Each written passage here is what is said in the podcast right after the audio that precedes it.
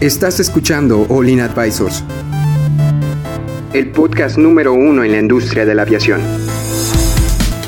Entérate de los eventos y noticias más importantes del sector aeroespacial, en México y en el mundo.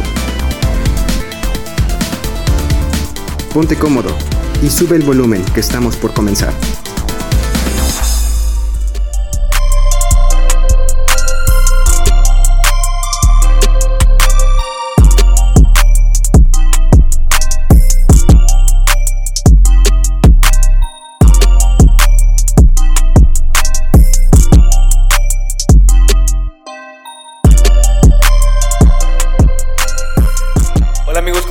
Bienvenidos al podcast Aviación Olin Aviation Advisors. El día de hoy vamos a hablar un poco sobre cómo Latinoamérica ha estado creciendo la demanda de más aviones, de más aerolíneas, de más rutas. Bueno, también nos acompaña el equipo de Olin. ¿Cómo estás, chava? Hola, hola. Excelente. ¿Cómo estás tú, Cristian? muy bien. Muy bien, muy bien. ¿Y tú, Héctor? Listo, listo. ¿Y Edson, cómo estás tú? Con madre. Ok. Cristian, ¿tú nos podrías platicar un poco el tú que tienes mucho conocimiento. Aquí nos compartes, nos tú compartes. Eres muy sabio. Tú que eres este No, yo les invento muchos datos, la verdad. no, no es cierto.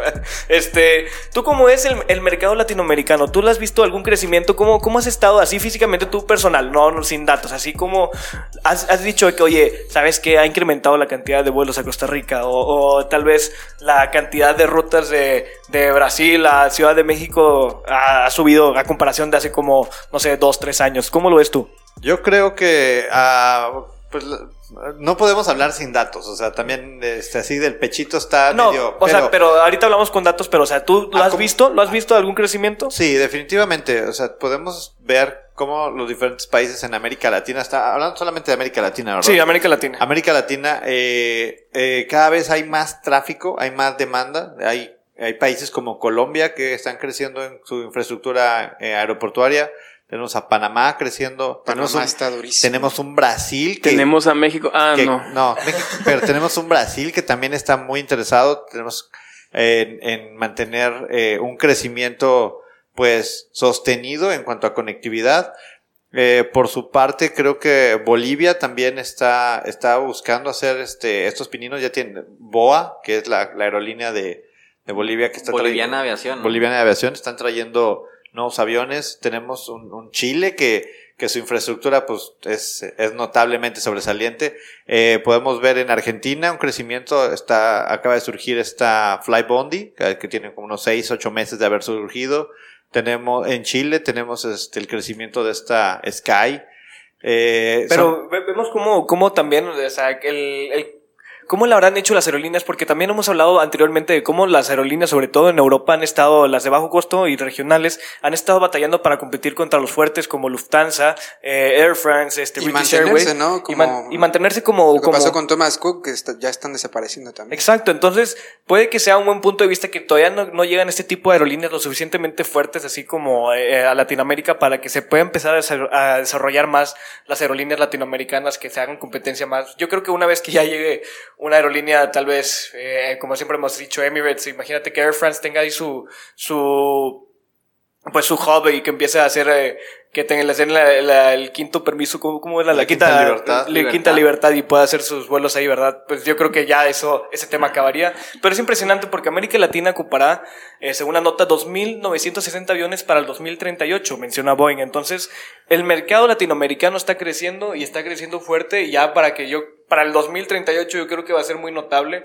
Es, es como, como decir el surgimiento de América Latina como ya una ente, pues vista como ya grande para la, la aviación. Ya lo es, pero como ya un poco más grande todavía. ¿Tú qué opinas, Edson? Tú que siempre traes polémica aquí. Pues dice que va a crecer el 50%. ¿Se va a contraer? ¿Se va a contraer? Dice, Edson, no, se va a yo contraer América Latina. No, yo pienso que 18 Comac. años para 18 años hacer 2.968 aviones. 2960. ¿no? Son poquitos. ¿Poquitos? bueno, sí, si pensamos, pues ya hay 600, 737 MAX ahí parados, ya no hasta faltan Pero unos a ver, 2000. el 40% de Son estos aviones van a ser para reemplazar aviones viejos y la otra ya son adquisiciones nuevas. Entonces, realmente se está creciendo poco. No, pero Creo que anualmente se está creciendo un realmente 3, se puede fabricar 4%. 2.900, ¿qué? 2.600 aviones en 18 años. Sí, sí, sí se puede. ¿En tres días? Por ejemplo, Ah, sí. ahí te va. Te no, en cuatro. Ah. Boeing, Boeing puede fabricar cuántos aviones al- a... ¿cuántos Pues había alcanzado 46. como 40 y No, algo, ¿no? pero 45. también alimentar en los otros mercados también. Sí, por eso, pero 46, 45 al al, mes. 46 al mes. Vamos a redondear los 50. 50. Más los que pueda hacer Airbus, pensemos que puede hacer los mismos 50 al mes. Pensando que así un número. Son o sea, son 100 100 al por mes. mes. En un año está haciendo 1200. En 10 años, 12000. Fácil. Está fácil. También nos, te- nos dan los datos de que ya la- las, las aerolíneas, como lo habíamos mencionado antes, ¿Y falta Embraer? ya, ya no están este, siendo, eh, ya no están viendo eh, aeronaves de No, dos pisos, ya están viendo de un solo pasillo, un poco más esbeltos en su tamaño, con que sean lo suficientemente eficientes para llegar de punto A a punto B. Entonces, como también vemos que ya el 7, yo creo que el 747 y el A380 poco a poco van a ir, ahorita se siguen fabricando, todavía van a seguir, Van a ser cargueros. se van a, van a terminar Ah. siendo cargueros eh, pues, eh, para un día u otro. Yo creo que para el 2038, yo creo que para el 2038 va a haber más a 380 cargueros que de pasajeros. Pero van a ser más, moto- más aviones de dos motores, que era lo que estábamos Exacto, diciendo. ya. O sea, los aviones de dos motores es lo que, es lo que va a estar reinando en, en los cielos en los siguientes 10 años. Pero, pero, Hasta que llegue un avión con un motor. No, no creo que sea seguro no, eso. no, no, no lo veo venir. ¿Quién O sea, ¿Por de pasajeros ¿Por con un solo motor, creo que. Me creo que gusta todavía- Chava Visionario. Voy Comac. Y los dos del Comac. y Comac. Y, pero, pero en lo que eso pasa, Ey, yo- que sí pase. deja hablar, hombre. Mientras, mientras eso pasa, yo creo que la aviación eh, en América Latina tiene que continuar su desarrollo y eh, en, en aras de continuar su desarrollo va a tener que buscar poder cubrir esos pequeños mercados de nicho.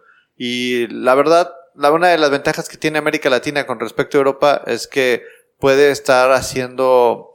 eh, Reciclaje de avión. pues sí, sí, no necesitas traer aviones nuevos eh, todo el tiempo, puedes traer aviones que aerolíneas grandes en Europa o en el mismo América del Norte se están dejando de utilizar y esos aviones que a lo mejor tienen 10, 12 años de uso van a estar proveyendo aviones a América Latina. Pues a ver, ¿cuál es el eh, promedio de años o, o tiempo de uso de una aeronave? eh, primero en comercial, porque ya las aeronaves viejas terminan siendo cargueras. Pero ¿cuánto tiempo lo puedes tener operando? ¿Unos 10? No, hay, más. hay algo, 15 hay algo años. que se llama el Design Service Goal.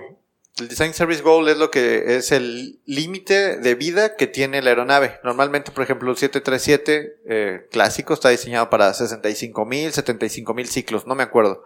Que es un ciclo, es un despegue y un aterrizaje. Más o menos es el, Design Service Goal. Y luego tienes algo que se llama el LOB, que es el Limit of Validity de la, del Type Certificate que se tiene. El, type, el certificado tipo del avión va a tener una, una límite de, de validación de acuerdo con lo que te dé FAA. ¿Para qué? Para mantener la seguridad estructural del avión. Sí. Entonces eso va a depender mucho del régimen de certificación que tenga el avión. Probablemente tú vas al desierto y te traes un avión con, no sé, 50 mil horas o 50 mil ciclos de vuelo y lo vuelas durante 15 mil y luego vas y buscas otro de 50 mil y estás renovando por, por aviones viejos pero que son legales para volar. Bueno, entonces tú nos ibas a decir algo. ¿Qué, qué Bueno, decir? y, y ahora aquí también otra cosa, pues ocupamos chingo de aviones, prácticamente. Eh, ¿Qué aerolíneas van a crecer con estos aviones? ¿Quién va a tener flotillas más grandes? Aquí en México, bueno, primero en México y luego ya en toda América Latina. ¿Qué aerolíneas le ven potencial para crecer? Pues ahorita las aerolíneas que tienen el potencial para crecer están comprando aviones nuevos. O sea, estamos hablando Viva Aerobús, trae aviones nuevos, Volaris traen aviones nuevos, Interjet tiene aviones nuevos. Bueno, De lo- hecho, lo- bueno. eh, el, el mercado de América Latina, de hecho, eh, pre- predecía Boeing que dos, 2.960 aviones, este, es- sí, 1.160 iban a ser reemplazos de los que ya había. Sí, Entonces, este, crecería en sí la cantidad de aviones como, la, como Un unos... 30%. Sí, no, no sería, no, no, no sé si el porcentaje, ¿No? pero como unos mil. ¿Dijiste que aviones. 1160 de reemplazo?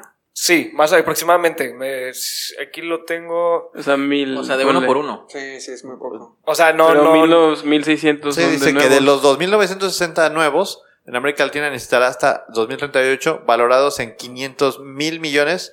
1.160 reemplazarán aviones más antiguos y 1.800 expandirán la flota. 1800 son un chorro, como quiera. Sí, o sea, de los que van a llegar, van a ser 1.600 para reemplazo y 1.800 para crecimiento. O sea, el crecimiento no son de los 2.960. La mitad, básicamente, va a ser para cambiar la flota actual y va a tener un crecimiento, vamos a llamarle el 50%. De hecho, también se les tiene que hacer varios mantenimientos a los aviones que ya están medio viejos, que ya se les tienen que hacer a cierta cantidad de ciclos, ya tienes que tener su mantenimiento, pero no, no el mantenimiento común y corriente, sino mantenimiento ya de, de que estás alargando su vida más lo que debe, ¿verdad? Ese- Entonces también es un costo aparte que se tiene que considerar y pues es... es, es- Hay, hay que pensar que el mantenimiento de una aeronave es igual que el mantenimiento de un carro, es logarítmico. O sea, si tú le metes 10 pesos hoy, en los siguientes 10 años le vas a tener que meter 100.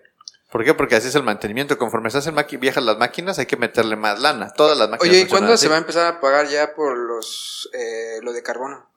Ah, Ah, ya. Los bonos. Por En el- Europa creo que ya. por el Corsia. más, ¿no? El 2021 empieza ya con lo de los bonos de carbono. Este año, el 2020, Sí, ya empieza el monitoreo. Héctor, para los que no, no saben qué son los bonos de carbono, ¿nos puedes explicar un poco qué, qué es eso, nada más en qué Sí. consiste? Sí, pues es una nueva medida, pues ya es internacional, ¿no? Sí, Este, de la OASI. de la OASI en la que eh, te dan un número delimitado para tus operaciones al año, supongo, o tal vez son mensuales, no sé cómo se maneje, pero bueno, te dicen, oye, tú puedes contaminar esta cantidad. Hasta 10.000 toneladas de CO2. Generar 10.000 toneladas de CO2. Si tú generas 10.000, un toneladas de CO2, Te tienes que pagar, tienes que comprar bonos de carbono para restituir el daño. Exacto. Pero solo y sí, solo tú haces un vuelo nacional, internacional. O sea, despegas, por ejemplo, Monterrey y aterrizas en Londres. Ese es el que, e- ese, si tú, si tu flota que está haciendo ese tipo de rutas se excede, entonces tú tienes que hacer un, hacer una, hacer una compensación y tienes que pagarle a tu autoridad y tu autoridad a su vez paga a, es un- cobradero. Sí, me imagino, y me, así yo creo que van a aumentar los, los vuelos regionales, así ya no creo que vaya a haber... Bueno, quién sabe, tal vez con estos bonos ya vayan a querer hacer un, un avión muy grande. Pero nada más son con internacionales, los regionales no se cobran. Mm, Los, no, no, dentro de tu país no. Solamente si viene un, un avión, por ejemplo, viene un Iberia de España a México, ese te va a co- si él se excede de la, de la generación de emisiones, él te va a pagar. Todavía no se explica muy bien cómo va a estar la pagadera, pero va Se tiene vas a- que pagar, se tiene que Ah, pagar. Sí, porque estás contaminando el país de él. Tú quieres contaminar tu país, contamínalo. Pero si alguien viene a tu país y te contamina, Oye, como que quiera, eso se me hace muy extraño. Bueno, Edson, tú, tú Ah, querías decir algo. Y regresando un poquito al tema, pues, si va a haber 1800 aviones nuevos, o sea, que van a estar cubriendo nuevas rutas, etcétera, va a haber un crecimiento en América Latina.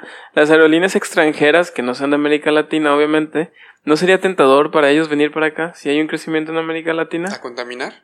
No, estamos hablando del crecimiento de América Latina, no, ya, bye. Bueno, pues el yo- crecimiento está ahí, o sea, realmente. O sea, lo Emirates viene hemos- para acá, vienen sea, varias aerolíneas para acá. Sí. Aquí va la siguiente pregunta, entonces.